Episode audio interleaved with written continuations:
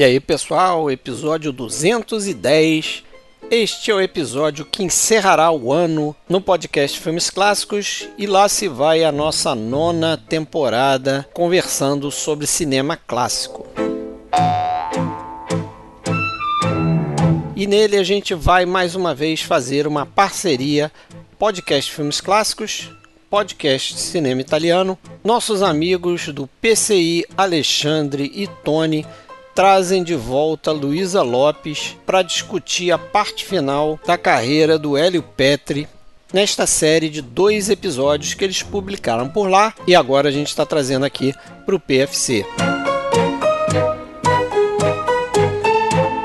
Nesta gravação aqui, Alexandre, Tony e Luísa comentam todos os filmes do Hélio Petri na década de 70, com destaque para Investigação sobre um cidadão acima de qualquer suspeita, que você escuta aí a trilha sonora ao fundo, A classe operária vai ao paraíso, A propriedade não é mais um roubo e o último destaque fica para Juízo Final, filme de 1976.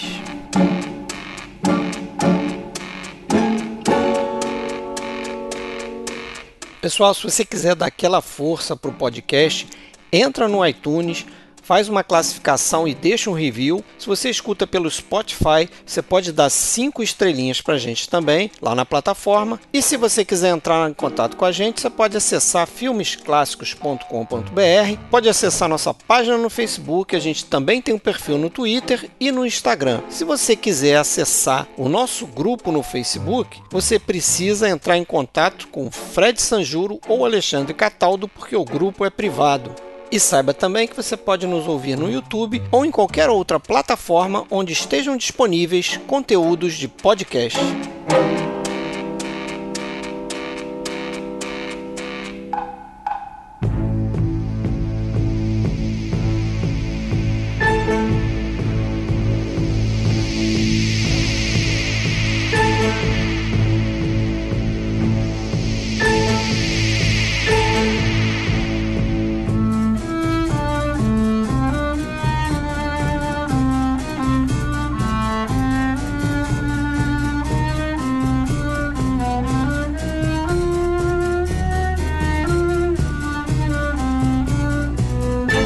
Olá, meus amigos e amigas do podcast Cinema Italiano. Ao som de Ennio Morricone com a trilha de A Propriedade Não É Mais Um Roubo, de 73, né?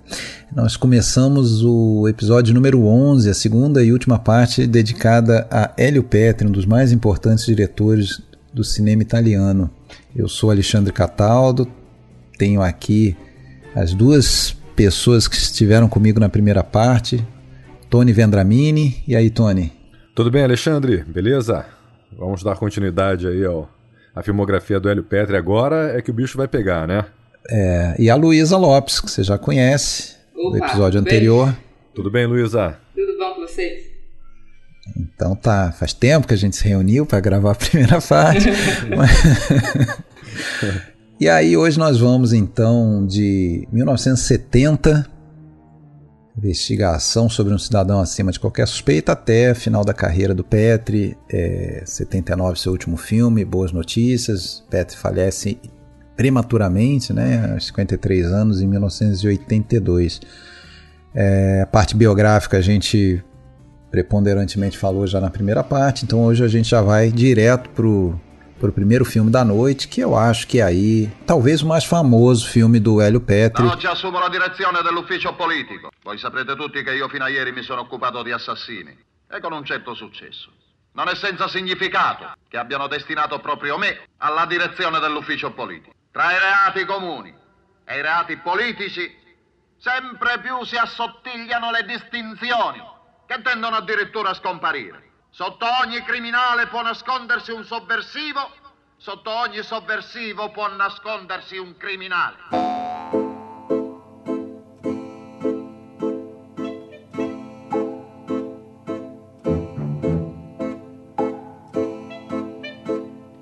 É, investigação sobre um cidadão acima de qualquer suspeita, indagine, é, sunt cittadino, de sopra ogni sospetto. Essa noite, como vocês me matarão? Stavolta come mi ammazzerai? Ti taglierò la gola. Ti taglierò la gola. E aí, o que, que, vocês pensam de, desse filme? Cara, é um filmaço, né? É, é dos melhores do, do Hélio Petri. Depois, no final, a gente vai fazer o nosso o nosso top aí, né? A gente vai saber, vai ver quais são, vai votar nos melhores, os que a gente prefere. Mas esse certamente tá ali no, no, no topo da tabela. É um filmaço, eu gosto muito. É, pra mim é talvez o maior símbolo ali do que significa o cinema político, assim. Não tô me lembrando de outro que tem esse poder que ele teve, né? Então eu gosto muito desse filme, não importa quantas vezes a gente assista, ele prende você. Tanto pela atuação do Volonté, é, a trilha sonora, né? Interessante, você falou né, da grande marca do cinema político do Petri, e o próprio Petri chegou a falar que ele meio que desprezava documentários, ele até ria quando ele ia assistir documentários, é, e, e, eu acho que tem muita gente até hoje assim, né? A gente, a gente tem essa tendência às vezes a, a, interpretar errados conceitos, então muita gente associa cinema político aquela coisa quase documental, né?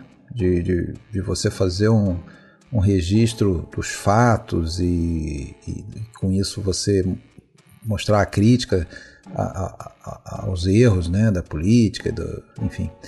É, e aqui ele não faz nada disso, né? Ele faz uma alegoria, ele faz uma, é, uma, uma coisa do exagero, a coisa do grotesco, e que eu concordo com, com ele. Acho que o Monicelli também pensava assim, né? Declarava que às vezes fazendo comédia, fazendo é, simbolismos, né, você passa a mensagem de uma maneira muito mais efetiva. Né? Você consegue sensibilizar o espectador, até porque esses filmes acabam sendo vistos por mais pessoas né, do que aquele filme muito carregado de política, assim, é, de maneira objetiva. Né? Por ser mais popular, né, ele consegue alcançar uma gama maior né, de, de pessoas. Agora, é um filme que está é, bem inserido num momento histórico, né? A gente pega ali aquele final dos anos 60, início dos anos 70, a política está fervendo, principalmente entre os jovens, né? Nos Estados Unidos isso acontece principalmente nos campi das universitárias, das universidades. Na Europa isso é mais ao ar aberto, né? Nas praças, nas ruas. Ah, o teatro é, é, explora muito isso também e o cinema não, não escapa né, disso. Ele também vai, vai entrar. E aí o Petri vai fazer esse filme, que é um filme declaradamente contra a polícia. Ele fala que ele queria fazer um filme contra a polícia, mas que vejam só, né? Que curioso. É um filme que no final vai ser acusado de ser um filme qualunquista, né, apático politicamente. Isso porque quem, quem chamou o filme de, de, apático considerava que nada divertia mais os italianos do que falar mal da polícia, ou seja, ali naquele primeiro momento não, não, não pensar, houve, houve quem achasse que o cinema ali, o, que esse filme não estava marcando tanta posição assim, não era tão político assim, né, quanto, quanto a gente nota hoje. Eu, eu, eu, eu entendo, assim, quando falam que esse filme é contra a polícia, óbvio, né? Na, é, é, na aparência é isso, mas eu acho que esse filme acho que é reduzir um pouco ele, falar que ele é, porque ele é mais do que a polícia em si. É, é, eu acho que é uma grande, uma grande crítica a, a, ao abuso de poder das instituições Sim. em geral, não só a política. Você pode estender isso à, à política, à justiça, de repente até a igreja, enfim, mas que não é o caso desse filme, que não trata disso, mas a, é, é aquela situação em que você mostra que o cidadão que está ocupando aquele cargo dentro de um serviço público, né? Na verdade, ele vai usar aquele poder em benefício próprio, né? E, e vai ficar, como o, o, título diz, né? Acima de qualquer suspeita, né? Você vê que tem diversas passagens assim que chega a ser até engraçadas mesmo, né? Como um momento mais perto do fim do, do fim do filme, em que os papéis se invertem completamente. Ele que é um cara perturbado, contraditório, ele, ele quer se, se declarar culpado, ele quer se acusar, ele quer mostrar, não, as provas estão aqui. E aí os colegas dele querem derrubar. Não, você é inocente, para com isso. Ah, tem uma testemunha. Não, essa testemunha tinha um álibi. Ela, tipo, ela tem um álibi, ela é. teria um, um álibi para não ser testemunha. É um negócio incrível, assim. Né? Até, até visualmente isso está explícito, né, Alexandre? Na quantidade de, de de plongês e contra-plongês ali, do, do, uso da câmera de baixo para cima, de cima para baixo, para é, para ilustrar bem o, as relações de poder, né? Mas quando eu disse que é um filme contra a polícia, é porque isso está na origem da ideia ali do filme. Claro. Né? O, Petri, o Petri diz que ele queria fazer um filme contra a polícia, uhum. que mesmo depois da queda do, do fascismo, apesar de terem abolido a pena de morte, a polícia continuou nas ruas, nas praças, é, com, com, execuções sumárias contra as massas, né? É, contra operários, camponeses, depois também usando muita violência contra contra os estudantes. Né? Então, o, o, isso daí está na origem né, desse, desse sentimento do, do Petri contra a polícia que o levou a fazer o filme, que, que trouxe a ideia do filme. Né? Então, ele estava interessado em, em mostrar isso, mas também mostrar, sim, esse mecanismo que garante a imunidade a quem, a quem está no poder, né? Eu acho que ele também discutia bastante uma questão de normalidade da, da sociedade, assim, e tentava é, contrapor isso com as alegorias dele, né? Então, ele vai fazer isso em todos os filmes dele até o final, né? Até o Boas Notícias, assim, o que, que é normal e anormal. É, ah, mas o ladrão é considerado anormal, mas normal é você ter uma propriedade, não sei o que e tal. É uma questão, assim, que ele colocou em alguma entrevista que a gente viu aí, uhum. e eu achei bastante interessante também, né? Essa questão... Sim de você também internalizar esse poder. Então, não só a polícia, mas você também pode ter essa coisa meio fascista dentro de si, talvez, entendeu? Você tem uma pegada tem uma pegada bem kafkaniana também nesse filme, né? Uhum. Aliás, o filme termina com uma citação do Kafka. É. É, essa citação é sobre isso, né? Que a, a, a autoridade, a lei, ela vira uma entidade superior, inquestionável, que resta ao pobre cidadão cumprir sem, sem questionar né? Ah, até o discurso que ele faz, que o personagem dele faz, né, é um discurso nesse sentido, né, que as liberdades ameaçam a, a ordem e, e, e, que cabe cabe à polícia reprimir, né, reprimir. né, seu braço até, repressor. É, é, interessante que tem uma, uma, um questionamento parecido, justamente, né, vou citar novamente um filme do Rosa que a gente falou, que eu já citei hoje, que é o Cadáveres Ilustres, tem uma, se eu não me engano, tem uma uma divagação parecida que é feita pelo personagem do Max von Sydow, na, no, que é um juiz, né? No sentido de é, o juiz não erra, por exemplo. Né? O juiz não erra, porque mesmo se o juiz errar, ele sendo juiz e sendo representante da lei, é, aquilo é, ganha um status de, de, de, de, acerto e que tem que ser, vai fazer parte do, vai virar acerto entendeu? Sendo juiz, é, é quase, é, aí você atribui quase um caráter é, de dogma religioso, né? Aquela coisa, dogma religioso, você não questiona, você simplesmente tem por verdade. Eu citei, eu citei aqui esse discurso, hein, Alexandre, e, e, eu achei aqui a minha anotação. Ele encerra o discurso falando: a repressão é nossa vacina, repressão é civilização. La città è malata, ad altri spetta il compito di curare e di educare. A noi il dovere di reprimere. La repressione è il nostro vaccino! Repressione e civiltà! É, esse, essa para mim é uma das melhores cenas do filme, é no discurso de posse, né? Isso, exatamente. É, Quando ele deixa de, de ser quando ele deixa de ser o investigador de homicídios e passa a ser o investigador dos crimes políticos, né? Isso. E vamos combinar que tudo isso com aquela pronúncia do volonté, né? Nesse filme ele tá Sim. incrível. Eu acho, é. Muito marcante, né? É muito marcante. Eu acho que é, ele já tinha feito lá o professor Laurana, né, do, do Condenado pela Máfia, mas aqui ele vai é, destacar muito, assim, né, no, esse e também o, o, do próximo filme, né, que ele faz o Operário, mas aqui é, é muito marcante, assim, a, a figura que ele constrói, os trejeitos, aquela coisa neurótica mesmo, né, de, de trejeitos, de maneira de falar e... Pronto, Polizia Centrale. Ma che fa? Perché non risponde? Dorme. C'è stato un delitto. Sì, c'è stato un delitto. Via del Tempio 1. Non via del Tempo, cretino. Via del Tempio 1. Augusta Terzi. Interno 1. Tique nervoso. É, eu acho incrível. Tá? Uh, eu acho que é um. para mim, é o melhor filme do Petri. Tá? Eu até coloquei isso em dúvida, mas ao, ao, rever mais uma vez, deve ter sido a, acho que a quarta vez que eu vi agora, é, é difícil não, não gostar demais desse filme. Tem, tem é, a, a, própria sequência de abertura, ela já me prende bastante, aquela, aquele primeiro plano do filme, né? Que a câmera acompanha o personagem dele. do, do Volonté por trás e ele para, meio que a câmera tá, vamos dizer, ficando para trás, né? Então ele meio que para assim, quase que é, para esperar a câmera, né? Acompanhar ele e ele tá chegando no apartamento da amante, que a gente vai falar um pouquinho depois sobre a, atriz, né? A Florinda Boca, né? Uma atriz brasileira, nascida no Ceará, no interior do Ceará, que fez carreira aí na, no cinema italiano, principalmente, né? É, e, e vive em Roma hoje, próximo a Roma. Parece que ela tem um negócio lá de Tipo hotel fazenda, agroturismo, coisa desse tipo, assim. É, é.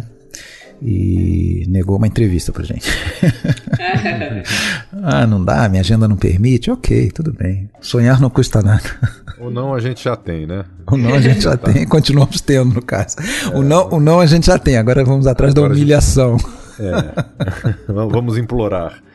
Mas a gente não falou da, da história, né? do, do como começa esse filme, né? Hum. Esse inspetor de polícia que é o que não tem nome, ele é não, Dottore, não, né? Não é Palumbo nesse caso. Não. Não é Palumbo. ele adora um Palumbo também, né? É. Mas nesse caso tem um, tem um parecido que ele repete bastante, é um colega dele. Panunzio. É. Panunzio, pa, Panunzio! Una bottiglia la facciamo aprire al dottor Panunzio, eh? Eccolo qua. Complimenti, dottore, auguri, auguri infiniti, auguri, auguri. Tu vieni con me. Dottor Tu vieni con me, hai capito? Tu vieni con me, hai capito? Panunzio. Ele debocha do, do, do Panunzio. É, Mas o, é o personagem do Volonté, ele não tem nome, ele é o Dottore. E ele é o, o inspetor da seção de homicídios. E uhum. ele assassina a amante e deixa um monte de pistas, né? Como que para provar que, é, por ser uma autoridade, nada vai acontecer com ele, né? É. Para provar a imunidade da autoridade. É. Até interessante, acho que a primeira vez que eu vi esse filme, eu, eu fiquei com a impressão assim que ele, ele, ele praticava esse crime já com essa intenção, né? De mostrar é, de mostrar essa superioridade dele e tal. Mas na verdade, depois, né, tendo um pouco mais de atenção, de ver que ele, ele matou meio assim de, de, de, raiva da mulher, né? Porque ela meio que debochava dele, provocava ele, né? Com, inclusive tinha outros amantes e tal.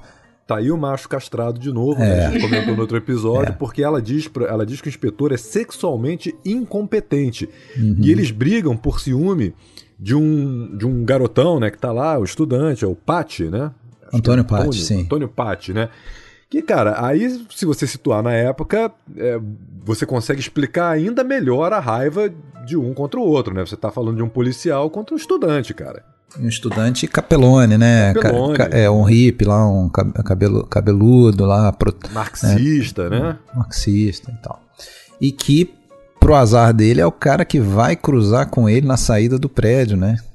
E vê que ele tá lá, né? E, e provavelmente já sabe quem ele é, né? Afinal de contas. É. Ele, já, ele já devia saber quem eram os outros amantes da, da, da, amante dele também, né? Porque ele também era amante da, da, uhum. da personagem da Florinda. Qual é o nome dela? Me esqueci. Ah, da Terzi. É, Augusta, Terzi. Augusta Terzi. Aliás, como esquecer, né? O Volonté repete o nome dela. É, na Via del Tempio 1. é. Esse filme foi o filme que projetou realmente Petri né, no, no exterior, ganhou Oscar de filme estrangeiro, isso não é pouca coisa não, né? E, inclusive depois no ano seguinte, eu acho, foi indicado para roteiro, né?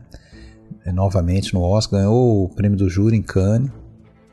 É, mas apesar disso, foi um filme que teve é, problemas aí, justamente, né, esperado, né, por causa dessa, dessas questões com a polícia, a ponto de que numa, numa primeira exibição privada ali, após a mixagem e tal, o, o Petri e o Pirro chamaram lá o Cesare Zavatini, o Monicelli e mais alguém, e eles assistiram o filme e no final foram unânimes em, olha, vocês vão ser presos.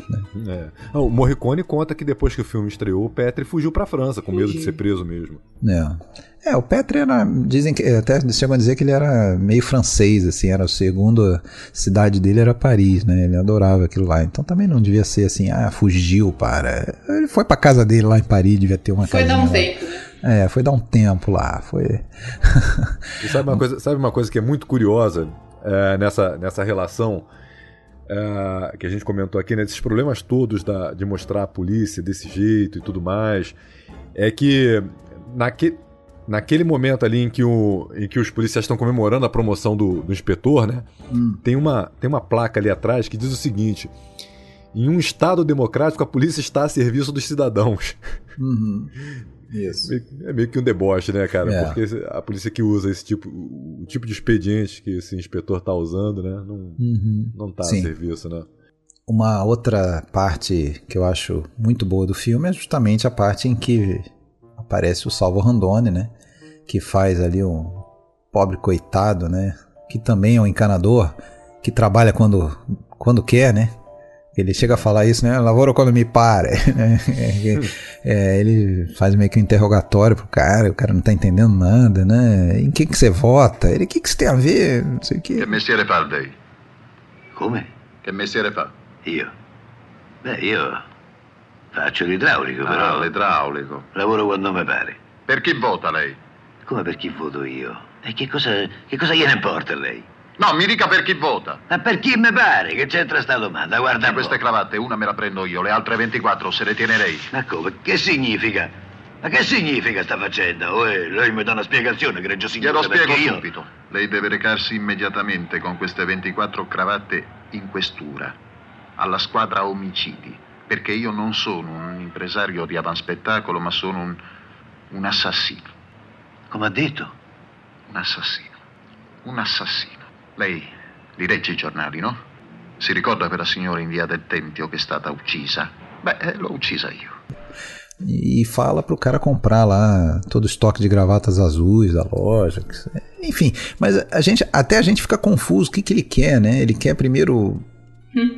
Primeiro ele lança todo tipo de prova contra ele, né? Ele de propósito deixa a marca do sapato, deixa o fio da gravata e, e liga com a própria voz dele lá pra, pra. Ou seja, ele não esconde. Aí depois de um certo ponto parece que ele. Ele, ele, ele tá meio dividido ali, né? Ele começa a talvez ter algum certo medo, não, não sei, mas ele é, em algum ponto você começa a ver que ele fica querendo daí já se, se- se proteger, né? se safar, É, né? proteger. Se safar. Me parece que ele quer testar ali o personagem do Salvo Randoni, né? Meio que dizer assim, duvido que você vai dizer que fui eu, assim. Porque na hora É. lá, lá na delegacia, ele chega, mostra a cara assim, e o Salvo Randoni, não, é nada não, tal, não sei o quê. É, não, ele fica, ele, ele fica meio aturdido com aquilo, né? Essa cena é divertidíssima. É, e encontro- depois- o encontro é- dos dois. É, e depois mais à frente ele fala: Não, você não me viu? Aí, aí ele já quer, vamos dizer. Você já não sabe mais aquilo se é real ou delírio, né? No final do filme, principalmente. Você não sabe se ele tá sonhando é, de, de, de, de- de sendo condenado. E, a- e aí ele chega pro personagem do, do, do Randone, que eu acho que já tá indo embora da delegacia, assim, e fala: Não, você. Pode falar que você, você, você negou por medo. Ele, não, eu não vi ninguém, eu não vi ninguém. Ele- É. ou seja, ele já, já foi. Agora, tem aquele outro inspetor, que é um ator chamado Horácio Orlando, que faz o comissário Bilha, que é um cara que vai ser o comissário também lá no Propriedade, né? Ele. Parece que ele, ele sabe o que aconteceu ali, né? Depois de um tempo ele começa a juntar as pecinhas, aí é, é até aquele cara que fala assim: tá, mas eu posso ir lá na sua casa pegar a gravata? Ele vai, vai lá, a empregada tá lá de manhã, não sei o que e tal.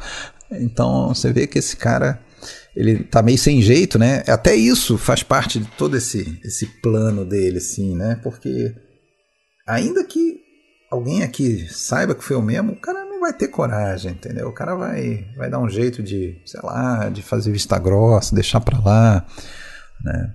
E. E é Tem umas... Oi, desculpa, já interrompi. que... Não, tem- imagina, eu que te É que interrompi. tem uma, tem uma sacada genial que eu acho nesse filme, porque o Hélio Petri, como a gente sabe, ele era um cara de esquerda, mas ele não era um cara. Ele era o maior crítico à esquerda ali, assim como muitos outros diretores que a gente viu, que eram de Uhum. esquerda, mas criticava que, aquele momento específico ali, o comportamento da esquerda. E o filme me parece que ele foi aclamado pela esquerda, é, principalmente por causa do caso Pinelli ali, aquele caso do anarquista que foi suicidado, ou Isso, talvez é. tal. É, Mas tem uma hora que ele fala assim, né? Os, os policiais ele fala, pô, a gente reuniu os caras em, em duas horas eles se dividiram em quatro gru- grupos, É. com uma reação em cadeia. Pô, aquilo ali é uma sacada genial, porque é, é. Porque é, é, real, assim, tipo, os caras vão se dividindo, e aí ele fala, se eles fossem unidos, a gente tava lascado aqui, entendeu? Uhum. E aí a, isso acho que vai aumentar de nível assim, essa crítica nos outros filmes, porque aí a, a, esquerda não vai mais conseguir apoiar ele, né? Vai dar um monte de treta, um monte de problema ali, e, mas eu, eu acho interessantíssimo isso. A trilha sonora desse filme é genial, né, cara? É, é sensacional. É um capítulo à parte, é. A gente precisa falar. É, realmente. E, e, e, tem uma história muito boa por trás, né? Que a gente viu no documentário do o Morricone contando de uma tremenda sacanagem que o, que o Petri organizou para ele, que ele pede a música pro Morricone e o Morricone, é, como sempre fazia, ele dá uma olhada na história, pega o roteiro, sem ver uma imagem do filme, vai e, e prepara a música, entrega a música, só que ele não é chamado pelo Petri para participar da, da mixagem, ele fica de fora, né? E ele uhum. estranha isso. E quando ele vai ver o filme pronto, ao lado do Petri e do Ruggero Mastroianni, na hora que aparece o filme, entra uma outra música, né? E aí ele olha aquilo, ele fica chocado, fica pensando que foi rejeitado, fica pensando que, não gost... que o Petri não gostou e fica pensando isso não tá bom, isso não tá legal, e ele manifesta isso, até que ele chega e fala, né? Olha, vem cá, tá bom, já entendi que não ficou legal, o que, que vocês querem? Paga o direito dessa música aí, usa e tudo bem, deixa pra lá. E aí o Petri revela a, a brincadeira, né? Fala assim, é. olha, você devia me, me, encher de tapa, porque realmente eu fiz uma brincadeira de muito mau gosto, a sua música tá sensacional, é a mais bonita que poderia ser feita e você tá de parabéns, e aí ficou. Mas que sacanagem com o Morricone, né? É. Ele, inclusive, quando conta essa história, ele começa a chorar, né? É. O Morricone. Eu é achei muito bonito. Chorei é. junto. Você vê que ele sentiu, né? É. É, o Morricone é cheio dessas histórias, né? Ele tem uma história também com com o Pontecorvo e tal. Mas a, o Morricone diz que, pô, eu acho isso incrível, cara. Eu acho isso incrível. Ele realmente consegue compor só lendo o roteiro, né? É um só, gênio, né? Sem, sem ver uma imagem. Agora, é, ele diz que ele primeiro definiu os instrumentos antes de compor, antes de compor, né? É, que ele já pensou, né? Bom, tem que ser uma, uma trilha puxando para o grotesco, tanto popularesco, instrumentos mais simples. Então ele definiu o bandolim, tem, tem algumas das faixas que tem piano também, e o tal do que todo mundo lembra, né? Berimbau de índio ou berimbau de boca. Tem, a gente pesquisou isso aí, tá, Luísa? É. é um, é um instrumento que tem um mundo afora aí 40 nomes diferentes para a mesma coisa. É um negocinho que põe na boca e mexe ali, faz um. Todo depois, mundo. Depois vira, um, depois vira um coachar, né? Lá na frente vai ficar coachando é. que nem um sapo. É, esse coachar aí é com sintetizador. Ele pediu pro ah, cara do sintetizador, ele pediu pro cara do sintetizador fazer um som que lembrasse de uma pernáquia, né? É, Aquele. Isso.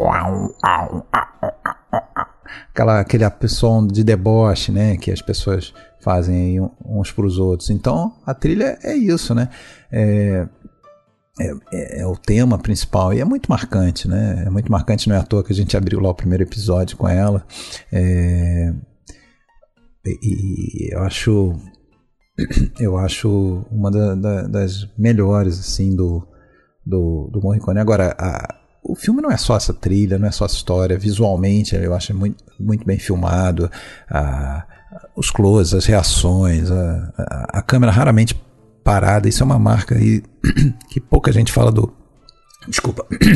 É uma marca que pouca gente fala dos filmes do, do Petri, trabalho de câmera, e aí ainda com o Luigi Kuiveler, né? É, é, enfim, é, tem muita coisa boa para falar desse filme. O interessante é que o cara que é, é bom, um filme como esse, né, para falar contra a polícia, óbvio que um grande estúdio, um grande produtor não ia, não ia peitar isso, né?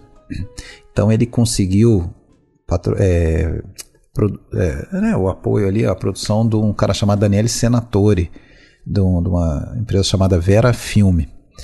E o engraçado é que esse Daniele Senatore, ele pegou dinheiro emprestado para fazer esse filme de quem? Do pai dele, que era um general. Não sei se ele contou para que que era, né? Mas é o cara que realmente comprou a ideia do filme contestador e tal, né? Uh... E esse filme tem um final sensacional, né, cara? Um final que não é o que, que estava previsto, né? É um final aberto, o final previsto é, os atos ali do, do, investigador, do doutor, e no final seriam encobertos mesmo pelas autoridades, né? Mas é, acabou sendo um final aberto, né? A gente não sabe o que acontece. Exatamente. Mas, mas isso só aconteceu, segundo o Hugo Pirro, só aconteceu para evitar problema com a censura, né? É, o filme recebeu denúncias aí na estreia e tal, mas da, né, em vários lugares, mas o procurador-geral não aceitou denúncia, acabou não acontecendo nada, né? O filme, pelo contrário, virou um grande sucesso, filas e filas e tal. É... Mas esse lance do final até é um negócio que, que, confunde um pouco, e eu até hoje ainda fico meio na dúvida do que, que eu tô vendo. Porque tem, vamos dizer, a, a penúltima sequência, em que chegam todos os colegas lá, e chefes, inclusive, o chefe né, maior lá dele e tal. É, e aí tem todo aquele, aquele debate, né? Ele, ele se declarando culpado, querendo, porque querendo provar que foi ele, e o pessoal justificando, passando pano. Tem ah, uma não. fala muito engraçada, né? Que ele fala assim: não, mas as minhas pegadas estavam lá, olha aqui meu sapato. E o outro fala assim: não, mas eu tenho um sapato igual a esse. É, isso. Pois é. Aí o outro também tira o sapato, o meu também é. É. Essa Isso. parte eu sempre me esqueço que é um sonho, né? Porque depois mostra que ele estava sonhando. É. Mas todas as vezes que eu assisto, eu acho que é a final. Exato, é. Mas é, é aí que tá, talvez essa parte não, não fosse concebida para ser um sonho, sabe? Ela, ela virou um sonho para depois entrar a última, que meio que repete essa chegada do pessoal e a gente e não vê acontecendo nada, né? É um final meio lá poderoso chefão, aquela coisa de fecha a porta ali, beija a mão, dá um abraço e e aí, o que, que, que, acontece? Sabe-se né? lá o que vai acontecer, né? Final, final em aberto, né? É. Agora, esse, esse filme também antecipa né, alguns fatos bem, bem tristes né, que vão uh, acontecer na Itália poucos meses depois, né? Porque tem aquela cena ali da explosão e aí começa ali aquela tensão nas ruas, a luta operária, aquele contexto político todo, né? E dentro desse contexto tem a prática de terrorismo, com explosão de bombas em prédios, praças públicas, né? E isso vai culminar lá na frente com a morte do, do Aldo Moro, é. que aliás também acabou meio que sendo prevista pelo Hélio Petri, né? A gente vai falar mais à frente. Pelo que eu li dias depois ali, da, logo após o final das filmagens, aconteceu o atentado da Piazza Fontana, né? Que é 12 de dezembro de 69, que foi o marco aí do, do início do, dos grandes atentados aí que iriam é, ser frequentes na Itália por uma década, chamados anos de chumbo e tal e, e levam a uma série de, de situações. Então, era um momento, acabou sendo propício para esse filme. E aí, é, até já avançando, né? Por conta desses atentados da Piazza Fontana, que quiseram culpar a esquerda e houve prisão de, de, de, pessoas ali, líderes e tal, teve um cara que foi preso, tal do Giuseppe Pinelli, né? Quatro dias depois do, do atentado, 16 de dezembro, ele caiu misteriosamente do, sei lá que andar do prédio lá da, da, da polícia. Ou enquanto... como disse a Luísa, foi caído. Foi caído, né? Foi caído enquanto estava é, lá, já detido alguns dias sendo interrogado. E isso acabou virando um documentário, né? É, que é o documento, documento sobre Giuseppe Pinelli, de 70, que tem alguns, alguns trechos, é, várias pessoas ali que participaram, e, e, o trecho do Petri, que é o Três Hipóteses sobre a Morte de Pinelli, que é uma parte até, assim, um tom bem debochado, né? Que, eles, é, que tem ali, que eu lembre, tem o Volonté, tem o, aquele ator, o Renzo Montagnari lá, que é, que é um cara que está lá no, no filme do Boloin, lá o Metelo e tal, e, e outros, é, fazendo ali uma... três como diz o, o título, né, três versões, hipóteses ali da, sobre o que, que teria acontecido para o Pinelli cair, né? E, e um, é que deram, deram umas seis. A polícia deu umas seis, sete, oito hipóteses diferentes. E cada uma mais ridícula que a outra, mais inverossímil. Né? Isso, todas absurdas. É. Mas três, três especialmente, né, eram, eram mais. É, como é que a gente pode dizer? Eram, eram menos absurdas. Só que elas ainda assim eram muito absurdas, né? É, no final o que acontecia ali na Itália era uma guerra de narrativas tremenda, né, talvez. Então tinha o terrorismo por parte da esquerda, tinha por parte da direita também, e aí também tinha os jornais em cima tentando mudar a opinião pública, né? Eu acho que esse episódio, inclusive, ele é visto melhor no. Não sei se vocês viram, era, é um filme do Marco Túlio Giordana, chamado Romanzo de Onestraghi, alguma coisa assim. E, e acho que tá bem claro isso também, todas as versões da polícia e tal, é muito interessante. O final, o final irônico que o Alexandre se referiu, o Volonté se aproxima da câmera e diz Pino Pinelli, o último de uma longa série de anarquistas suicidas. Isso porque teve um outro anarquista chamado Romeu Freze, que também foi morto pela polícia em 1897 teve o caso arquivado como suicídio. Si è suicidato! Si è suicidato! Si è suicidato! Si è suicidato! Pino Pinelli, l'ultimo di una lunga serie di anarchici suicidi. Ah, e tem aquele cara lá da. Que aparece a história dele no Saque Vanzetti, né? É. Aconteceu a É. mesma coisa também lá. Bem, bem, mesma coisa. O cara voou de uma janela da delegacia misteriosamente e tal. Enfim. Não é fácil ser um contestador na Itália. Seja nos anos 20, seja na, nos anos de chumbo. Não- Isso mostra como o Petri e muitos outros eram corajosos, é. né? E eles assinaram, né, o Petri e outros intelectuais, uma petição contra o comissário é, chamado Calabrese. Calabrese, né, Luiz de Calabrese. acusando da morte do, do Pinelli.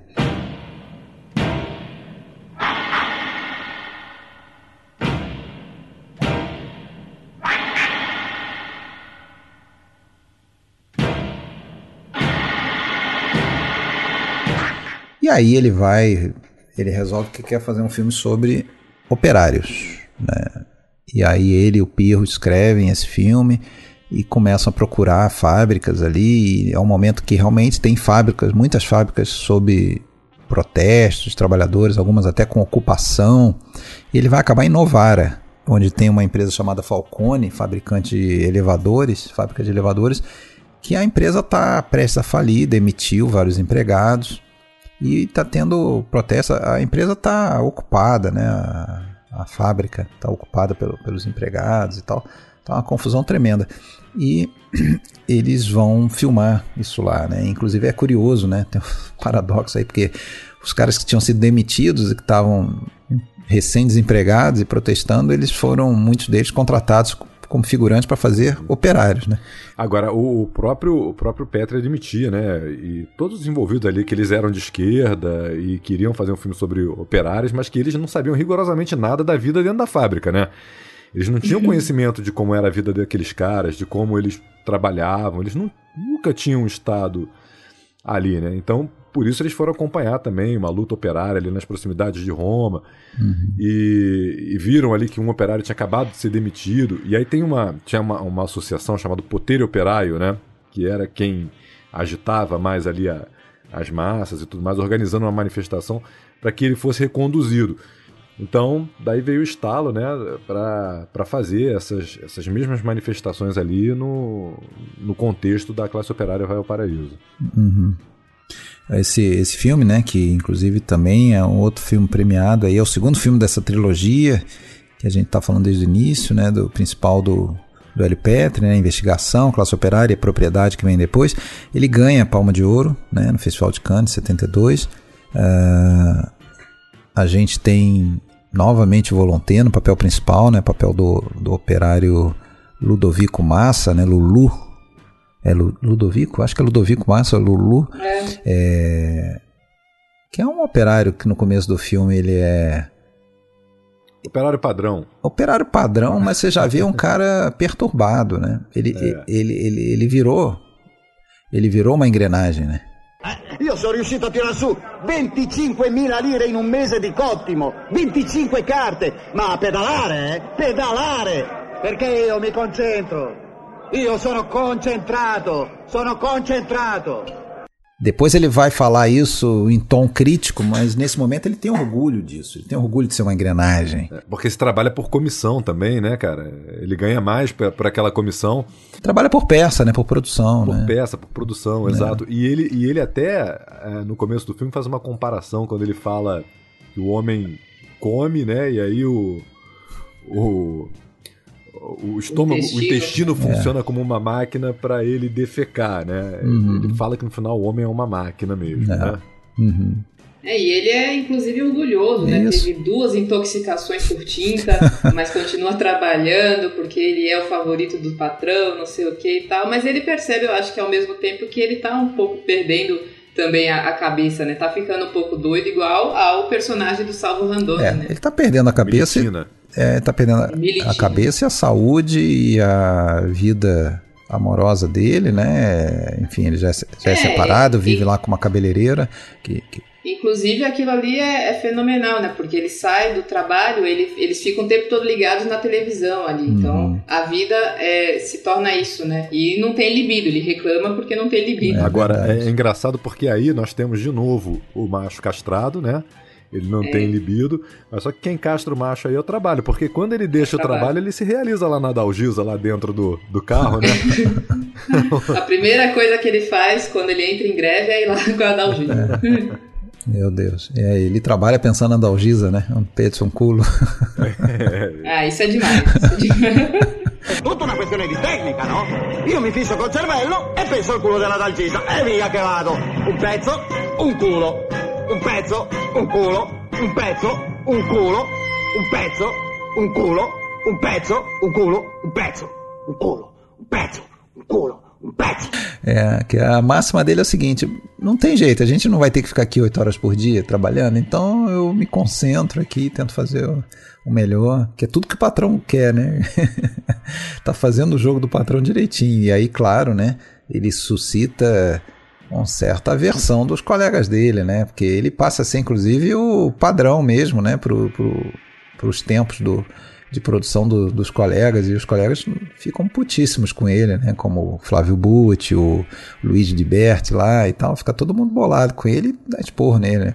Até esse negócio do de Berti lá, aquele outro ator que a gente viu em alguns filmes do Boloin também, é engraçado, né? Porque o de Berti vive com a ex-mulher dele e cria o filho dele, e ele vive com uma outra mulher e cria o filho de um terceiro lá.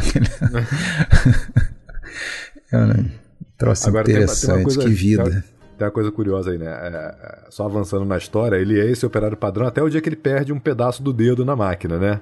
Aí ele começa a tomar ali uma consciência da- que ele é explorado, começa a participar dos movimentos, né? E tudo mais. Mas é uma, tem uma coisa curiosa que é o seguinte, né? O filme é cheio de bonecos. Um deles tem, tem ali um anjinho no paraíso logo no começo, né? É, então, é, esses bonecos sugerem ali que os operários também são bonecos nas, nas mãos dos patrões, né? E o, e o mais significativo deles, pra mim, no, no final ali, é aquele boneco do tio Patinhas, né? que é bem representativo dos patrões Um capitalistas, cifrão. ele tem um cifrão na testa, Aham. e ele enche o boneco de porrada na hora que ele tá irritado, explode o boneco. É. E aí ele olha em volta e ele se dá conta de quanta quinquilharia desnecessária ele comprou, né? O quanto, o quanto aquela sociedade é consumista, né? Ele tem quatro despertadores, ele tem velas artificiais, um monte de coisa que ele não precisa comprar e, e- que na verdade significam o status dessa sociedade consumista, né? A televisão que a família vive banhada de luz é isso, né? É um símbolo de status dos operários. A Fiat, a Fiat, o carrinho lá, o 850, também. É, É. é um- é um Fiat, é, é um símbolo ali do, do aborguesamento da, da Não, inclusive operários. ele tem, parece que duas televisões, só que a mulher não deixa ele ir pra sala. Não pode ir pra sala, porque senão vai sujar a sala. É. E tem a, essa questão da impotência, é engraçado, uma fala engraçada dele, né? Que é, ele não dá no couro, né? Com a, com a- com a- com a namorada ali, né? A, a mulher que vive com ele, mas ele fala, né? Ah, de manhã que era bom, de manhã quando eu entro na fábrica eu faria até três vezes, mas à noite não consigo. Sera niente. Al mattino, quando entri in fabbrica, ne farei anche tre. Ma tu non sei mica lì. Sei nel negozio. Negozio, insomma. eh. La sera niente. né? Quer dizer, o que dá pra ser pra ele é aquela linha de produção lá, sabe? E, e, e aí o, pra mim a cena do filme é aquele discurso dele, né? Quando tem meio que uma assembleia. Aliás, é um negócio totalmente errado, né? que, que acontece naquele filme ali. Não, não sei se na vida real era assim, mas pô, os caras fazem assembleia no, no próprio local de trabalho com os, os espias ali da, da direção ali anotando as coisas, quem que tá falando o quê? Pô, isso não existe, né? A Assembleia tem que ser numa sede própria lá para não estar tá, sendo observado, né? Agora, ele faz aquele famoso de, de, de, discurso lá, né? Que eu sou uma polia, eu sou uma, uma correia de transmissão. Capito? Io sono una macchina, io sono una puleggia, io sono un bulone, io sono una vite, io sono una cinta di trasmissione, io sono una pompa! Agora, essa Assembleia reflete bem uma outra questão histórica ali do momento, né? Que são os desentendimentos dentro do próprio Partido Comunista Italiano sobre radicalizar a luta ou não, né? Ali você tem um confronto ali, um conflito de ideias entre quem é reformista e quem é revolucionário. O filme também mostra bem isso, explora. É, bem. eu identifiquei dois grupos ali, né? Tem os estudantes, que não são operários, e tem os sindicalistas, né? É, às vezes, assim, se você assiste a primeira vez, talvez não fique tão claro assim, mas é exatamente isso, né? Tem uns que falam, não, é greve total, não sei o quê, o outro diz, não, não é bem assim, calma aí e tal. Tem que ter unidade, né? Porque senão a luta fica enfraquecida e tudo mais. Mas enfim. Agora é curioso que esse debate que a gente vê na tela, que a gente vê no filme, parece que esse debate ele acontecia nos bastidores. Teve gente lá brigando a tapa. Ah, né? é. Por causa justamente de ser mais ortodoxo, de ser mais mente aberta dentro da, do movimento. Né? Constam brigas é, com objetos lá, batendo um no outro lá, entre o Volonté e o Hugo Pirro, por exemplo. Diz que de... um chegou a perseguir o outro com faca, né? É. Foi bem acirrado o negócio. Negócio acirrado. Não era fácil, não. É, inclusive, um cara que relata isso é um ator que estava estreando nesse filme, Flávio Butti, né? Que depois vai ter um papel de destaque no, no filme seguinte do Petri. Flávio é, Butti tá ótimo nesse filme, eu gostei é, bastante. É, eu acho que ele tá, tá bem mesmo. Aquela cuspida, primeira, primeira cena dele no cinema, né, na carreira, aparece aquele alto-falante falando cuide bem da sua máquina, você depende da minha. Mostra ele cuspindo na máquina. Acho sensacional aquilo ali. Lavoratori, buongiorno. La direzione aziendale vi augura buon lavoro. Nel vostro interesse trattate la macchina che vi è stata affidata con amore. Badate alla sua manutenzione. Le misure di sicurezza suggerite dall'azienda garantiscono la vostra incolumità. La vostra salute dipende dal vostro rapporto con la macchina. Rispettate le sue esigenze e non dimenticate che macchina più attenzione uguale produzione. Buon lavoro. Enquanto, enquanto o personagem do Volonté tá lá fazendo tipo um aquecimento ali para começar a jornada dele, um alongamento, um aquecimento. É incrível esse filme aí, cara. Eu Mas aí, Alexandre, Luísa, é engraçado também o seguinte, né? Curioso como além, além de castrador, a gente já viu isso, né? O trabalho castra o personagem do Volonté, o Lulu, mas o, tra o trabalho também é enlouquecedor, né? O Militina demonstra isso. É, e as cenas, as cenas dos funcionários chegando, você citou aí os funcionários entrando na, na, na fábrica, né? Os operários chegando essa cena é muito legal, né, cara? Porque mostra realmente ali eles entrando pelo portão. Pa parece gado, né? Parece. Parece gado. Você, você vê ali eles entrando e, e, e, é curioso como essa questão do muro como controle social é, tá, sempre, tá sempre colocado no filme, né? A gente vê isso na uhum. escola também, né? Uhum. E a gente vê isso no próprio final do filme. Na escola você vê ali que, que se reproduz. Aliás, quando o muro da escola aparece, a, a, impressão que eu tenho ali quando eu vejo o filme é que ele vai chegar na fábrica. É, é engraçado que ele fala isso pro garoto, né? Ele vai buscar o, o, o enteado dele ali, ele vai buscar e, e ele fala pro garoto: Ah, vocês parecem pequenos operários. Que, que, no fundo é isso, né? É. A escola, a escola do, do, modo como era colocada ali é, é uma escola preparatória para a fábrica, parceiro. É, é verdade, é verdade. É, é isso aí. E o Militina, né? Você citou, mais um personagem do Saul Randone, ele meio que acaba se especializando assim nesse tipo de papel, de pequeno papel dentro dos filmes do Petri, de um cara assim cansado, meio perdedorzão ali e tal, né? Que é meio que ele faz já na, na, na no o cara da gravata, né? Lá no na investigação aqui é um, um ex-operário que enlouqueceu, né? Que está no hospício e vai ser visitada. E é muito interessante na primeira visita lá que a gente vê, né, do, do volonteiro lá, que no final é, o Militina fala, então tá, tchau, e ele vai indo embora, né, e o volonteiro ficando, né, eles meio que já estão trocando os papéis ali, né. É. Ele fala, não, peraí, não, eu é que tenho que ir embora, você, você vive aqui. Esse filme, esse filme deu um já problema antecipa, danado. né? Uma, uma discussão danada, né? É, ele foi muito mal recebido tanto por esquerda quanto por direita. Né? Afinal de contas, no, no, final do filme, a classe operária não vai ao paraíso droga nenhuma. Eles, eles continuam ali uh, na fábrica e o, e o, sonho que o Lulu conta, eles estão envolvidos na, na névoa ali, né? E quando esse filme foi exibido num, num festival de cinema político em Por, Porreta Terme, né, em 1971, uh, houve uma reação muito forte teve um crítico que, que disse que todas as cópias do filme deveriam ser queimadas e nenhum crítico, cineasta, sindicalista, nada, ninguém defendeu, né? O filme dos ataques que ele sofreu, né? É. Ele foi, foi esse filme que ele encerrou com, com Pirro? Não, ele ainda fez o Propriedade com Pirro também, né? É, mas aqui já começou a ficar estremecido, é, né? Aqui sim. já começou a ficar complicado. Sim. Porque a, a, recepção. Eh, pensa, né, cara? Era inadmissível naquela época para a esquerda você chegar e dizer que a classe operária não vai entrar no paraíso, né? O final do filme tinha que ser mais otimista do que, do que aquele final. Então a reação foi bem ruim. Foi bem ruim. Acho que era uma época de muitos extremos, né? Então, eu acho que a esquerda esperava, ah, tem que ser um filme que fale bem da esquerda e tal. E o que ele fez foi o contrário, foi expor ali um monte de contradição, né? E aí ninguém aceitou bem isso, assim. Mas, é um... Mas hoje em dia, inclusive entre é, os sindicalistas à esquerda, esse filme é muito bem recebido, assim, né? Ironia, que coisa. Vamos seguir? Vamos seguir. 1973, a propriedade não é mais um roubo, la proprietà non è più un furto.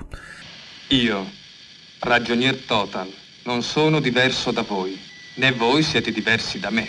Siamo uguali nei bisogni, diseguali nel loro soddisfacimento. Io so che non potrò mai avere nulla più di quanto oggi ho, fino alla morte, ma nessuno di voi potrà avere nulla più di quanto ha.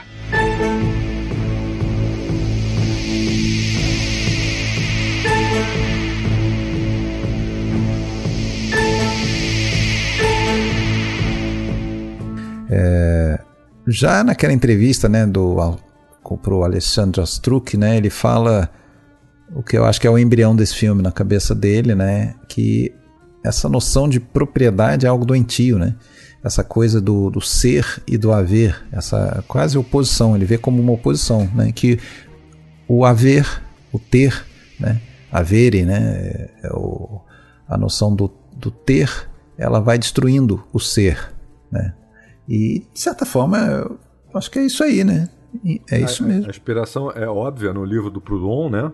É, uhum. o que é a propriedade, ele diz a frase ali, a propriedade é um roubo, e aqui na verdade a propriedade não é mais um roubo porque ela é uma verdadeira doença. doença. Uhum. E ele explica até pro, pro Astruc nessa conversa, ele dá o exemplo do isqueiro, ele fala, olha, quando eu venho à França, eu compro esse isqueiro, que é uma coisa que não tem na Itália. Mas se você me pede emprestado, eu te empresto, mas vou ficar ali acompanhando com os olhos, preocupado e tudo mais. Cara, isso é uma doença, né? Uhum. E ele dizia também que isso era uma coisa arraigada na própria essência do homem, como se fosse um instinto animal, tanto que uma das primeiras coisas que a criança aprende a dizer é, é meu.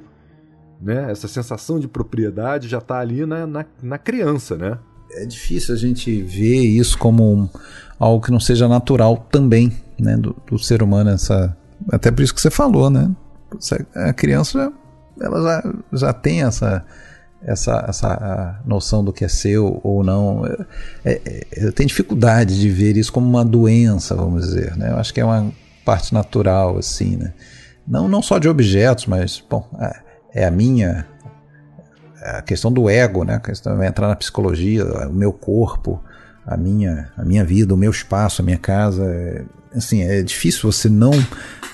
Eu estou querendo dizer o seguinte: é difícil para o ser humano não associar a sua existência à noção também da, da dos objetos que o circundam, né?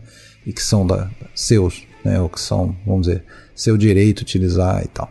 É uma coisa complicada, né? Eu entendo que ele, a crítica que ele está fazendo, né?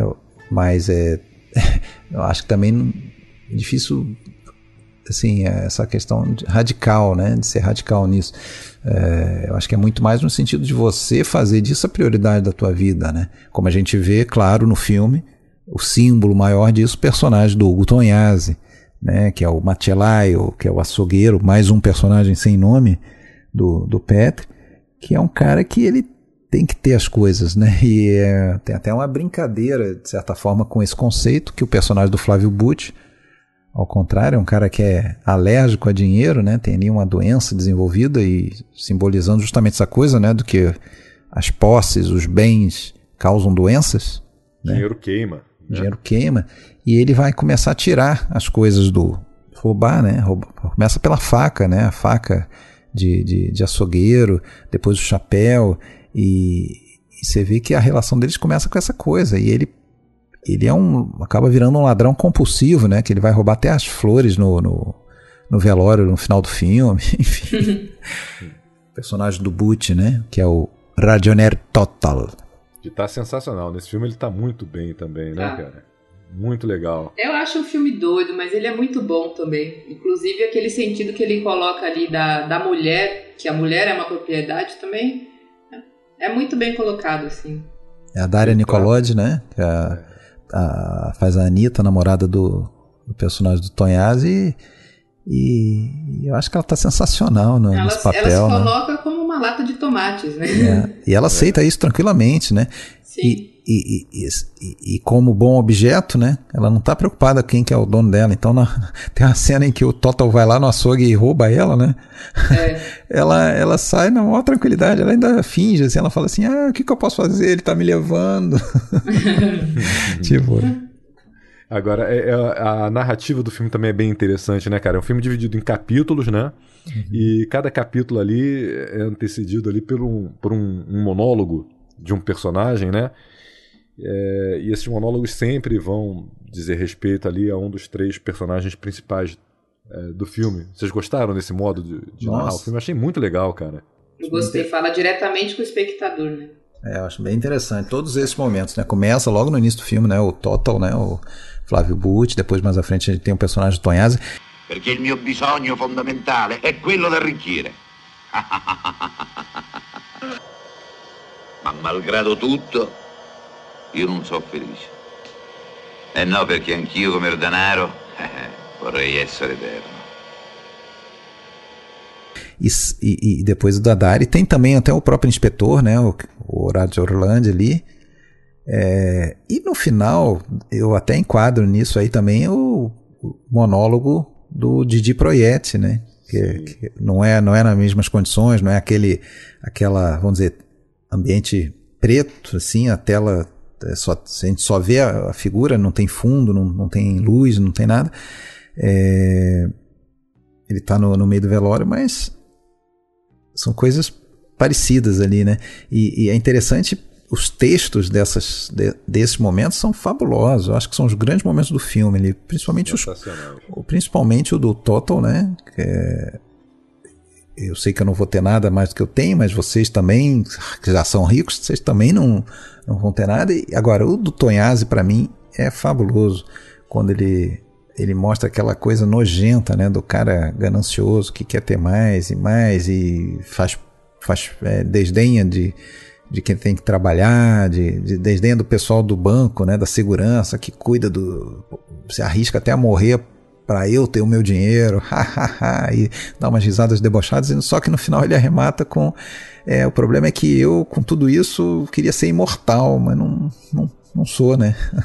E esse personagem do, do Tonhazzi, né? Ele é o cara que também, assim como o lado Mastroianni, né? Ele, ele vive de dar uns pequenos tombos ali nos clientes, né? Os funcionários dele não têm os direitos pagos. Ele a, a balança, balança, dele é, é. A Lela. É, então ele dá ali uns A Sora Lela, conhece a Sora Lela?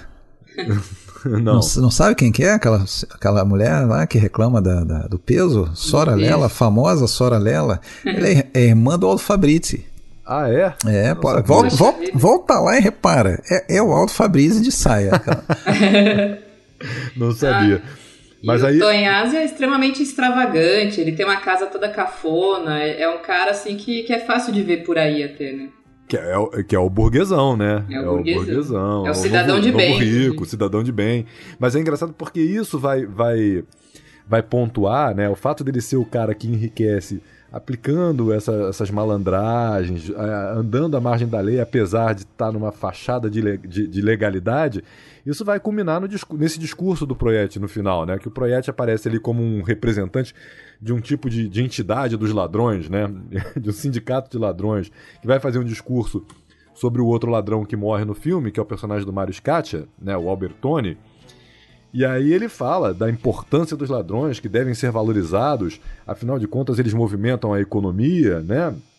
Ele, afinal de contas, quem é que vai bancar os fabricantes de cadeados, os fabricantes de cofres, os policiais e É tudo mais? Paco Argentino. É, e que eles são muito importantes para que o. o- o- pra- assumindo o risco de, de cometer esses roubos publicamente, para que aqueles que cometem os roubos sob a fachada da legalidade possam atuar também, né? È morto un ladro. È morto uno della leggera. Uno che fin da piccolo si era distinto per la furberia, per la fantasia, per l'abilità, per il coraggio. Un ladro. Rubava da circa 43 anni. Morto come tanti altri lavoratori per un incidente sul lavoro, io...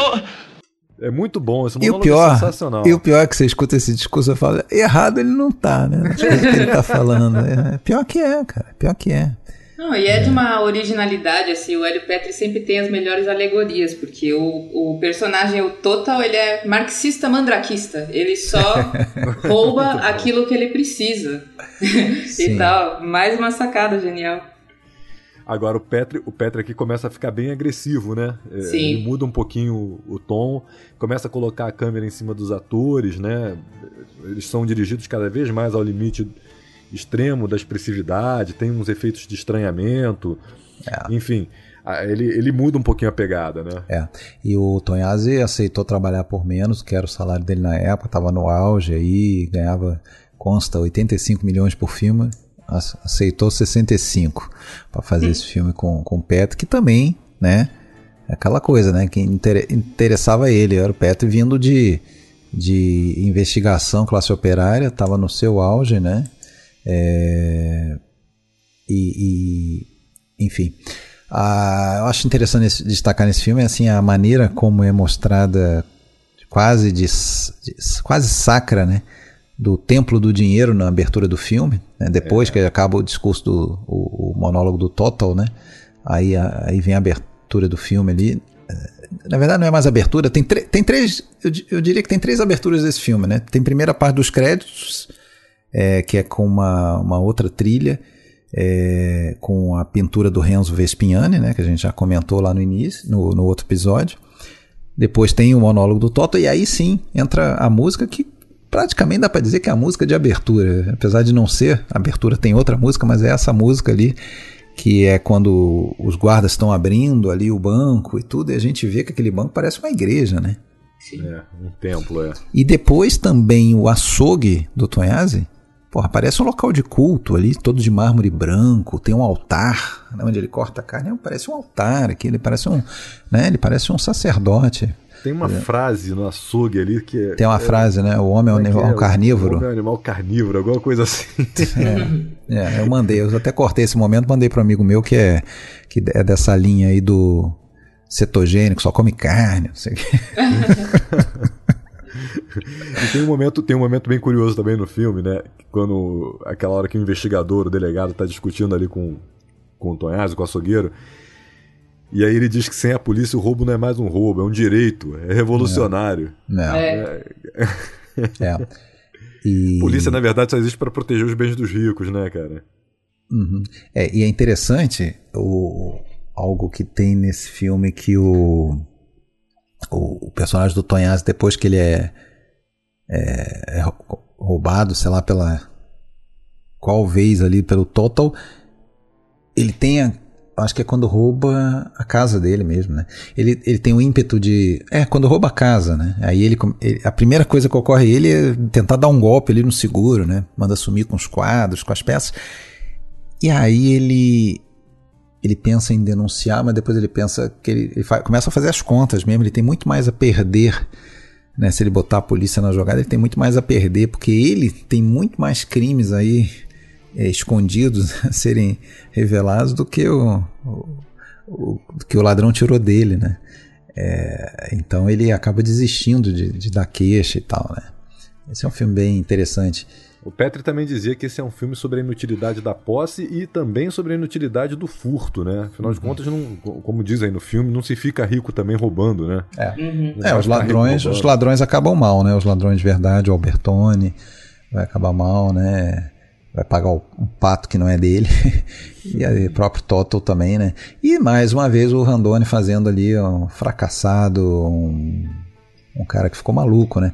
Até quando a, ele leva a mulher no apartamento, é, ela pergunta quem é ele, ele fala, ah, esse aí é um, como é que é?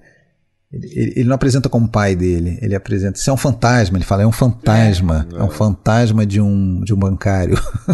É o último filme do Randone com o Petri, né? É o último filme, é. É o último. O Randone viria a falecer só em 91, mas na verdade eu vi até que ele fez um filmes ali até 77, com outros de, de alguém mais que eu não lembro, mas com o Petri esse foi o último. Verbo essere, ausiliario. Io sono, tu sei, egli è, io ero, ecco io ero. No, no, no, no, io ebbi. Ecco, ebbi, ebbi, ebbimo, ebbimo, aveste, avessero, avettero, avemmo, avendo avuto, avendo avuto, avettero, essendo, voce del verbo, avendo. E falando também um pouquinho sobre o Flávio Bush, que eu sei que vocês adoraram a entrevista dele, aquele depoimento dele. entre aspas, entre aspas, quem me conhece sabe. Ele fala isso umas 15 vezes. É, o Flávio Bush acabou ganhando muito dinheiro, né, fazendo um, bastante sucesso, e ele conta que desperdiçou tudo com mulher, né? Mulher, cocaína e que mais? Viu como gastou... ter destruiu o ser? É, ele gastou tudo, ele perdeu todo o dinheiro. Ele conta que ele chegou a gastar. A gente até conversou, né, Alexandre uhum. Luiza? É, 7 bilhões de liras é, numa noite. Acho um pouco exagerado. É, acho que, acho deve... que ele rolou, rolou Só, um exagero. É, Agora, ele é um, um, cara que até você vê algumas imagens dele novo lá, ele lembra um pouco o tipo assim do Alpatino, do, do, do é. Hoffman, é aquele, aquele tipo de rosto que num outro, numa outra época não, não faria cinema, né? Você sabe, você sabe que eu, eu sou um péssimo fisionomista, né, cara? Eu sou horrível para reconhecer rosto, mas o, o, rosto do Flávio Butch é um que a gente não consegue esquecer, não, né, cara? Ele... Aquele olho esbugalhado. É, mas aquele era o momento dele, né? no momento em que começa a vir Patino, Dustin Hoffman, esses caras, vamos dizer, em que a beleza não era o, o, o principal talento, né? Mas, cara, eu, eu, esse é o, um dos últimos aí que eu vi mais recentemente do do Petro que me faltavam. E, nossa, eu não sei porque que eu demorei tanto. Eu gostei bastante desse filme. Eu acho que ele está no mesmo nível dos outros dois da trilogia. Sem dúvida, um, um grande filme. E é aqui que acaba também a relação com o Pirro, não é? É, aqui é o último com o Pirro, sem dúvida. É, acho que também não foi muito, muito bom o término aqui, né? Não uhum. foi muito legal. É. Eles se desentenderam e aí, na verdade, como a gente também conversou anteriormente, o Petri já estava sentindo uma necessidade de, de, tocar por si mesmo os, os, projetos, né? fazer roteiros a partir das próprias ideias, sozinho. é, até né? porque é cada vez mais solitário, cada vez mais. Isolado. É, é antissocial mesmo, assim, né? Parecia que ele não, ele não imaginava mais como fazer um filme escrito por outra pessoa, nem que fosse em coautoria. Tinha que ser tudo dele, né? A parte dele, sempre dele, né? É. E aí, mais alguma coisa, Luísa? Tá bom de propriedade?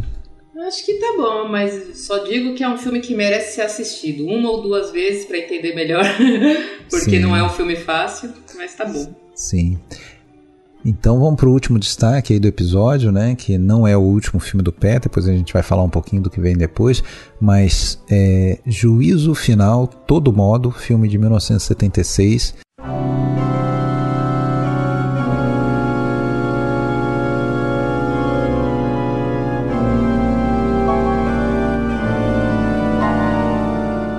Curioso porque esse filme eu demorei muito para ver, mas há muito tempo eu já tinha lido é, que o eu lia sempre assim que o Jean Maria Volonté já tinha feito no cinema duas vezes o papel do Aldo Moro.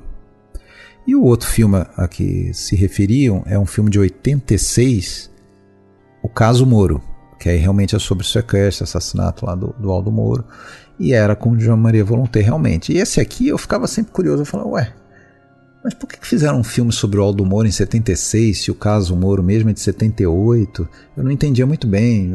ah, bom, então era sobre o Moro em atuação como político. Depois, vendo o filme, eu entendi que não é nada disso, porque na verdade o filme não é oficialmente sobre o Moro, o personagem não é chamado de, de Moro tal, mas todo mundo sabe que é o Aldo Moro pelo, pela caracterização do, do Jean Maria Volonté, pelos trejeitos, pelo jeito de falar. Ficou claro para todo mundo que era, né? Disseram que não era realmente a intenção, né? Eu li em algum lugar, ou não sei se foi em alguma entrevista, falou que eles até jogaram parte das filmagens fora nos primeiros dois dias porque parecia demais, de uma forma que dava nojo, inclusive, assim. Então eles jogaram fora para tentar parecer menos com o Aldo Moro, inclusive. Exatamente. Na verdade, eles usaram imagens gravadas do Aldo Moro trechos de discurso e tal, para estudar né, os maneirismos. Mas é, é isso que a Luísa falou. É, ficou tão parecido, né, ficou tão é, semelhante, tão irreverente até né, em relação ao comportamento do Aldo Moro.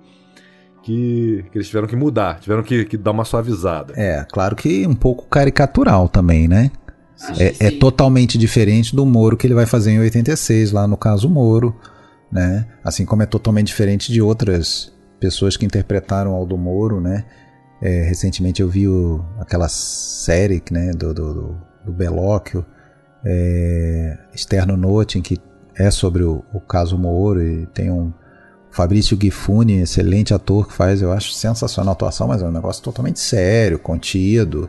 É, aqui a gente vê coisa espalhafatosa propositalmente, né?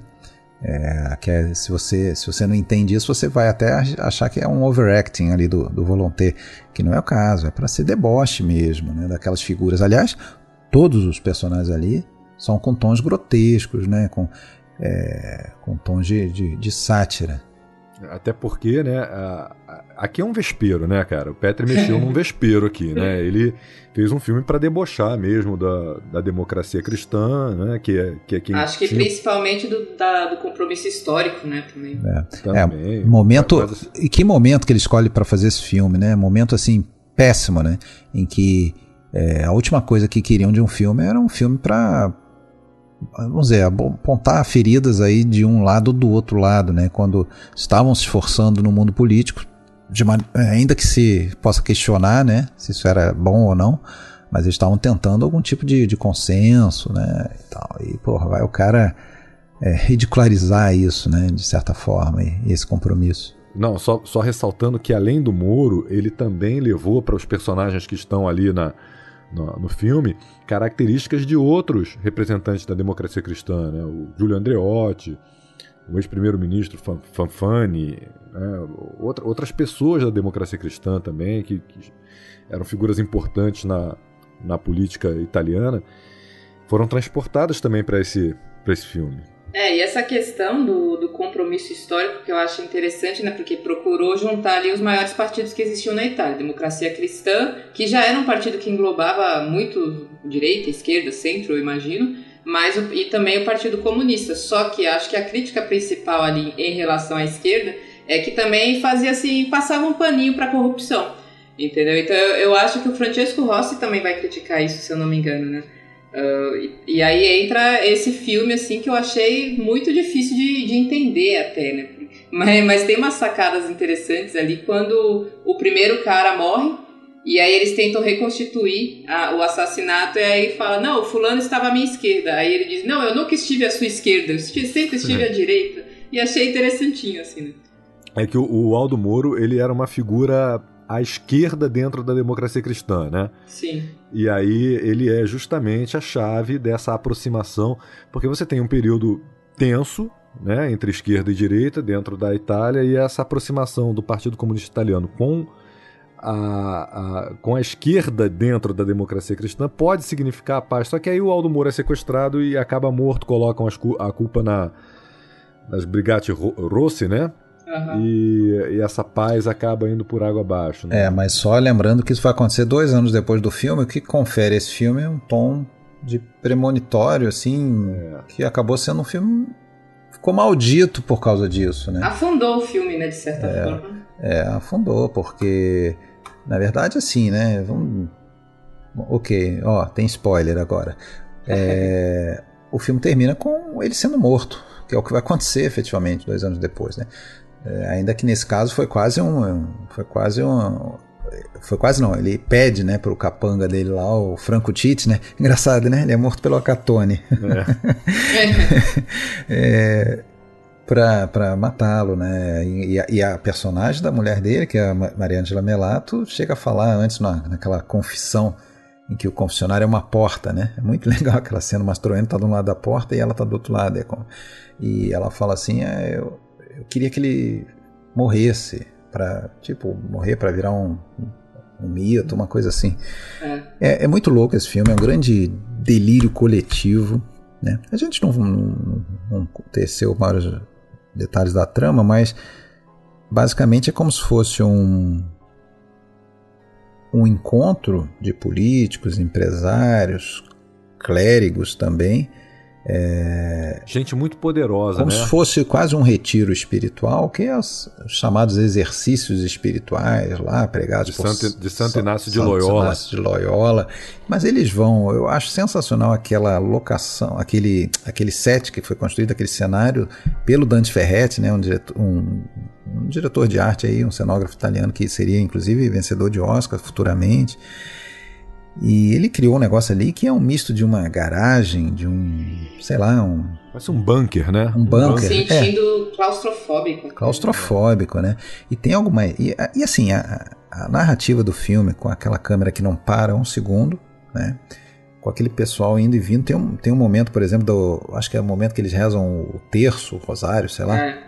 Fica todo mundo alucinado, andando pra cima, até morre um cara lá no meio, né?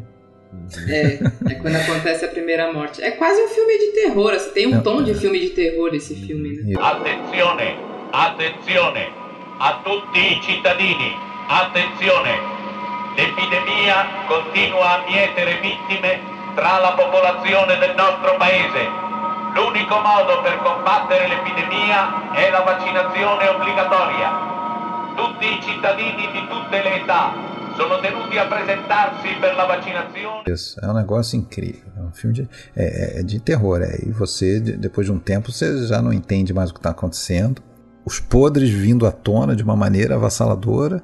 E metendo a igreja junto. Metendo a igreja junto. E aí tem o personagem do Mastroianni, a gente não falou ainda, né? Que faz o. Como é que é o nome dele? É o Dom Gaetano, eu acho, né? É, Dom Gaetano. Io sono un prete cattivo, molto cattivo. Ti dirò di più. Il trionfo della Chiesa nei secoli è dovuto ai preti cattivi. La loro malvagità serve a confermare e ad esaltare la santità. É. E é muito interessante que o, o primeiro encontro deles ali é na, na cripta, né? Na, na- na- como é que chama? Na catacumba ali do, daquele espaço, né? E, e, e é interessante que a gente não sabe se na, na, na, na- real era isso que acontecia, mas você vê o personagem que seria do o M ali, né? O, o, o Moro, o cara totalmente submisso ao, ao personagem do Mastroianni, né? O Mastroianni gritando com ele, dando expor, vai embora, não sei o que e tal. Quer dizer, comendo na mão mesmo, né? Não sei se era assim, né? Não sei se era nesse nível.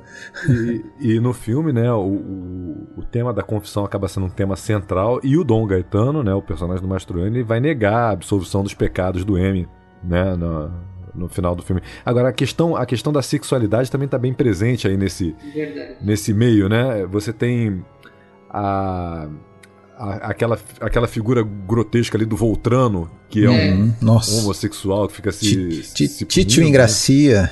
É, é, você tem a, a- própria figura do M que tem uma sexualidade, apesar dele ter seis filhos com a, Marian, com a personagem da Mariangela Mela- Melato, você vê que ele não consegue se relacionar sexualmente com ela.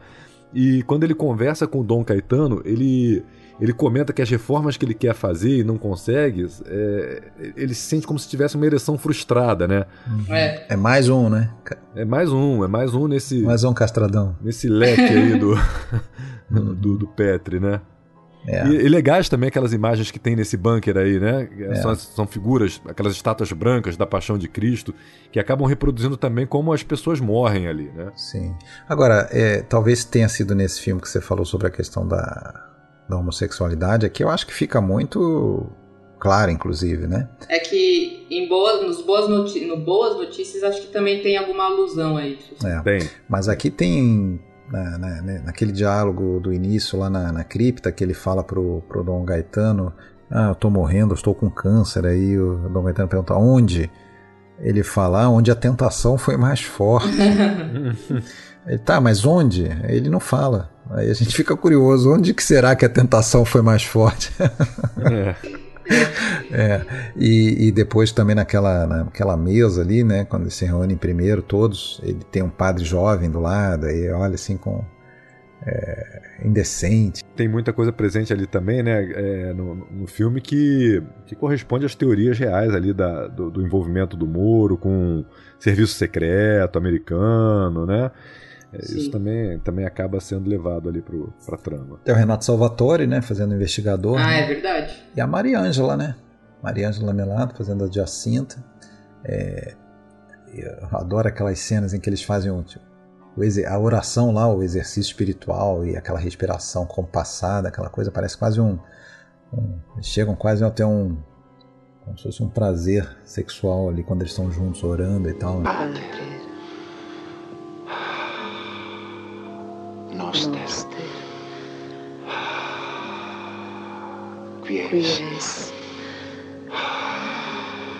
In celis. Sanctificetur. Nomen. Tu adveniat regnum tuum fiat. Voluntas.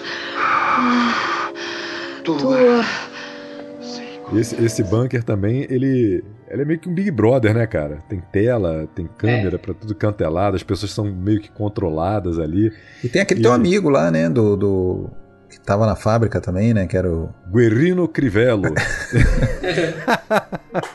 é, um dos, é um dos caras que não tem como não reconhecer, né? teve a grande amargura no Petri pela, pelas brigas que gerou esse filme, né? E a própria questão então do ser mal recebida, obviamente na DC, né? na democracia cristã no- na esquerda. É, ninguém mais gostava do, do Petri essa altura, ninguém mais. É, era um Pasolini aí, era um Virou Pasolini. um inconveniente. É, né? virou um inconveniente igual o Pasolini. Agora, que aninho, né? Outro dia eu tava. Que aninho 76, né? Esse filme tem o Novecento do Bertolucci e tem o Saló do Pasolini, né? São, são três filmes assim que, que caminham muito juntos, assim, principalmente esse com o Saló, né?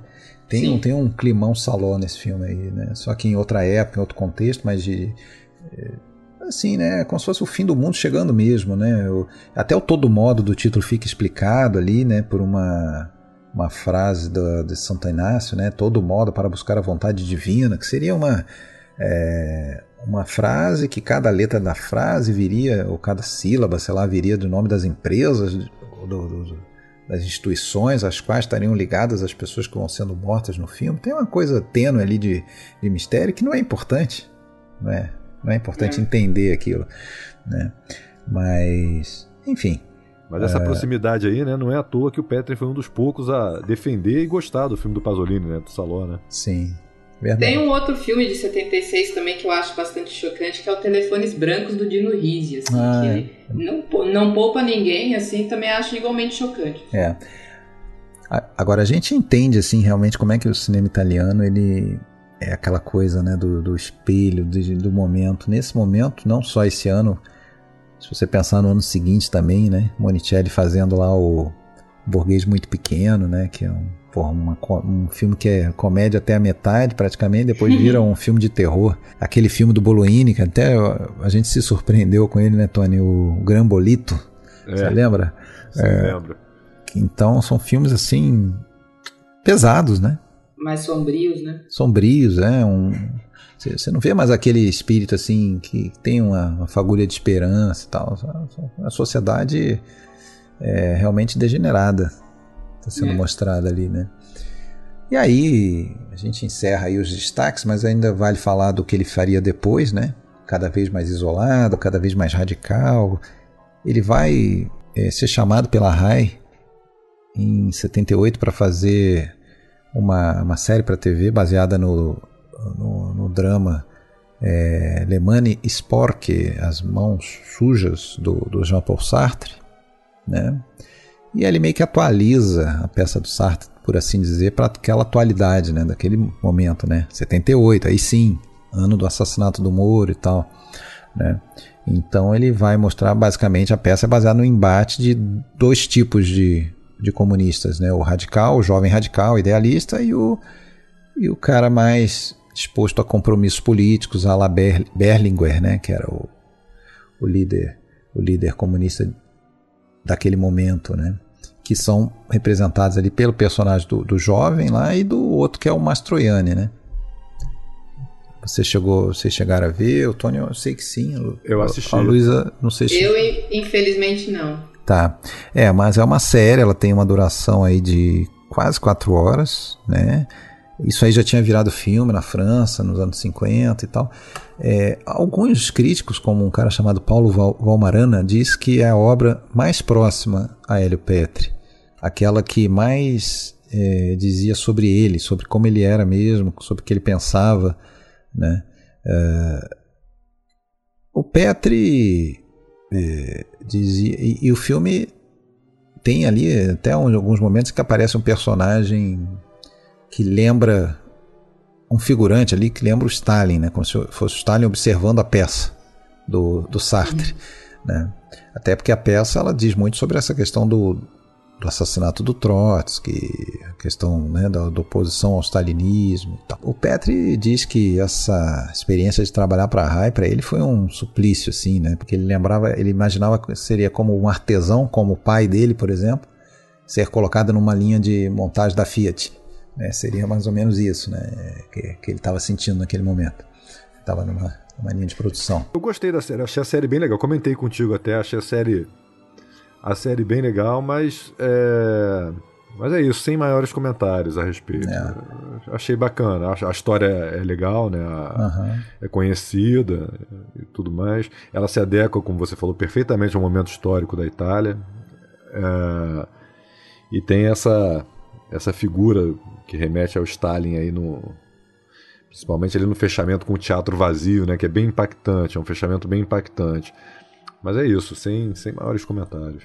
Aí ah, em 79 ele faz o último filme dele, que acabou sendo o último filme, né, que é o Boas Notícias, Boa, Buone Notizie. Che è? Una telefonata anonima, bomba, lasciare il palazzo, ma se vuoi restaci.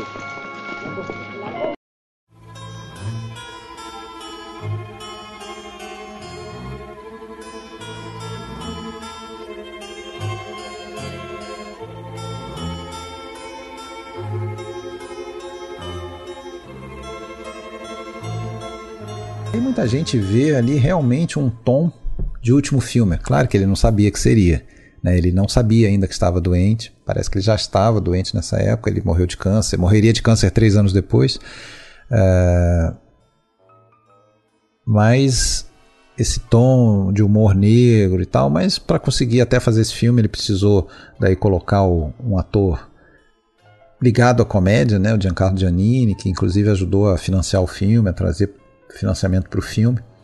Mais um personagem sem nome. É, mais um personagem sem é nome. Verdade.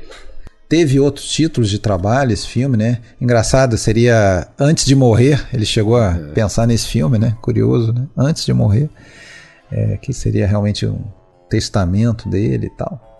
É... Esse, esse é um filme, cara, que eu fico pensando, até falei com vocês também, é, é, o que o que pensaria o pessoal, o coach de masculinidade da Campari vendo, vendo esse filme aí, viu? Porque ele, ele ataca diretamente esse essa figura do, do macho, né? Uhum. Se, se, nos outros nós temos ali o macho castrado, aqui eu acho que tem um ataque frontal a essa figura, né, cara? Uhum. É interessante como ele coloca essa questão da, da, da afirmação sexual do homem como no centro dessa história e tudo, né? É, e, e assim, não sei se era a intenção dele, mas muita gente diz também que é um filme é, em que é meio biográfico quase, assim, você via... Não, não biográfico, mas é que ele baseia, baseia um pouco no, no, no pé, nele próprio, né? Esse, esse, esse filme, né?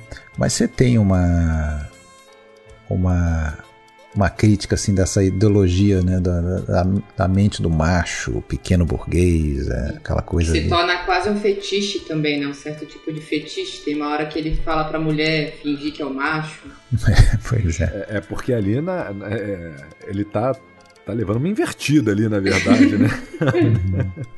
ele troca de posição. É engraçado que ele troca de posição na cama com ela, né? E, e ele fala que ali da esquerda ele tem uma outra visão do quarto. Exato. Ah, também é colocado em xeque ali no momento em que o, o Gualtiero, né? O, o personagem do Paulo Bonicelli, ensina ele a dançar valsa e começa a conduzir ele, né? É, ele já acha meio estranho aquilo ali e tal. ele ele, ele deu, deu um trabalho aí para um cara que ficou sem o seu mestre, né? Nineto Davoli. É verdade. tá no Ah, sim. filme. Né? Um, um cara aí que era muito ligado ao Pasolini, né? Nessa altura já, já tinha morrido. Ah, mas assim, o, o tom do sombrio foi um pouco amenizado, né? Acabou virando um filme mais cômico, mas você vê ainda que, que é um filme estranho. né? Confesso a você que eu não gostei tanto, tá? É outro que um dia eu revejo, quem sabe eu, eu melhoro a minha opinião sobre ele. É, ele deu uma surtada depois desse filme, assim, no sentido de ele vendeu a cobertura dele em Roma, foi morar com a mãe, passava parte do tempo na casa de praia. Ele tinha se juntado aí com a, com a atriz Juliana de Cio, depois da, que trabalhou no Le Mans Spork. Muito mas mais também nova, né? é muito mais nova, já não estava dando muito certo, já ficaram meio. Então ele tá, não estava legal. Ele até dirigiu uma peça também nesse meio tempo, uma peça do Arthur Miller em Gênova. É, e aí ele começa a trabalhar roteiro em 81 ainda no roteiro do que seria o seu filme seguinte, o Quem Ilumina a Grande Noite, né, que ilumina La Grande Noite, que foi um projeto que chegou a ficar com o roteiro pronto, parece que existe esse roteiro, mas ninguém nunca eu acho, se interessou em filmar, pelo que eu lembro de ter lido numa entrevista, porque eles têm aquela consciência né, de que só Petri podia fazer aquele filme ali, né? É, inclusive, inclusive no, no, no livro que nós usamos como referência para preparação para esse podcast, diz que é, talvez seja, talvez fosse o filme que melhor representaria as ideias do Petri, né? É, É. um filme que traria realmente ali. Fazendo uma advogado do dele. diabo, eu só digo que é sempre assim, né? Aquele que não existe é sempre ia ser o melhor. Aquela namorada que você não namorou ia ser a tua melhor namorada. É verdade. então não, não dá para saber. É, e é isso aí, em 82, infelizmente, ele falece, em- acho que em novembro, não lembro a data exata. Ah, 10 de novembro, né, faleceu no hospital, estava internado. É, no final da vida ali, quando ele já estava sabendo que não ia ter muito mais tempo, parece que ele escreveu três. Escreveu não, ele gravou três, vamos dizer, cartas faladas, ali, mensagens gravadas de áudio pro Giuseppe De Santis, que tinha sido seu grande mentor, falando sobre cinema, falando sobre vida. É, e a resposta do De Santis a, a esses áudios é, foi lida no velório, do, no funeral do, do, do Hélio Petri, por um outro diretor lá, um tal de Franco Giraldi. É, nunca chegou a ser filmada essa última obra dele. E é isso. né? É, lembrando aí algumas parcerias, né? A gente falou, Mastroianni, atores, né? Randoni, Mastroianni, Volonté, Flávio Bucci, acaba fazendo dois. Música do Morricone até o final, né? Até o... Desde lá do... do Tranquilo, Um Lugar Tranquilo no Campo até o final. Ele vai trabalhar com o Morricone, tem essa parceria com o Hugo Pirro, pro- produtor Claudio Mantini também, é um cara que teve bastante do lado dele. E aí, vamos fazer o nosso top? Vocês querem acrescentar mais alguma coisa? Não, acho que é isso. Vamos fazer um top 5? Vamos lá. Quer começar, Alexandre? Deixa Vamos deixar pra Luísa, né? É, claro. Luísa começa. Ladies first. Meu top 5 é polêmico, hein? Ih. Não, brincadeira. Os três primeiros filmes da trilogia, na ordem certa mesmo, Investigação, Face Operária e Propriedade, são filmes tremendos aí. Uhum. Aí o 4 é o. O dia. Os, como é que é em português? Os dias são numerados. Uhum. E o quinto é Boas Notícias, porque eu gostei demais desse filme e não sei explicar porquê, mas é bom. Eu também gostei, Então tá. Luísa. Aí, tá vendo? Eu também gostei. Então fala aí, É Tony. Fala o seu. Obrigado, Meu, vamos Luiz. lá. O meu também é polêmico, tá? É, eu vou discordar de vocês. O meu filme preferido pode não ser o melhor, mas é o que eu mais gostei de assistir, tá? O que eu mais Uhum. achei legal. É A Classe Operária Vai ao Paraíso. Esse é o, é o filme que eu prefiro. Depois, a Investigação. Uhum. É... Em terceiro, A Propriedade Não é Mais um Roubo. Quarto, eu colocaria o Juízo Final. E quinto, Os Dias São Numerados. Uhum. Tá. É, então, pra mim, primeira investigação, igual, igual aos três primeiros da Luísa, assim. Os três, três da trilogia na ordem. Investigação, classe operária, propriedade. Em quarto lugar, o juízo final, igual você colocou também, Tony. Em quinto lugar, eu coloco o assassino. Então, bateu mais ou menos, né? É. Ou seja, nós temos aí investigação, classe operária, propriedade, são incontestáveis, juízo final, os dias são numerados, estão todos votados aí, os, os, os sete. Só, só ninguém votou no professor Davidievano, É. dos É. oito destaques e nem no e nem também na décima vítima, mas gente, todos são valem a pena ser vistos, né? Eu acho. Sim. Valem sim, principalmente porque ah, o Petri tem um mérito, né? Uma coisa que eu acho bem legal. Os filmes dele são muito diferentes entre si. Luísa, obrigado por ter aceito o nosso convite para participar desses dois episódios. Foi muito bacana Obrigadão, a sua presença. Eu que agradeço, me diverti bastante. Ah, que bom. Tony, até a próxima, cara. Até a próxima, Alexandre. Um abraço. Um abraço, hein?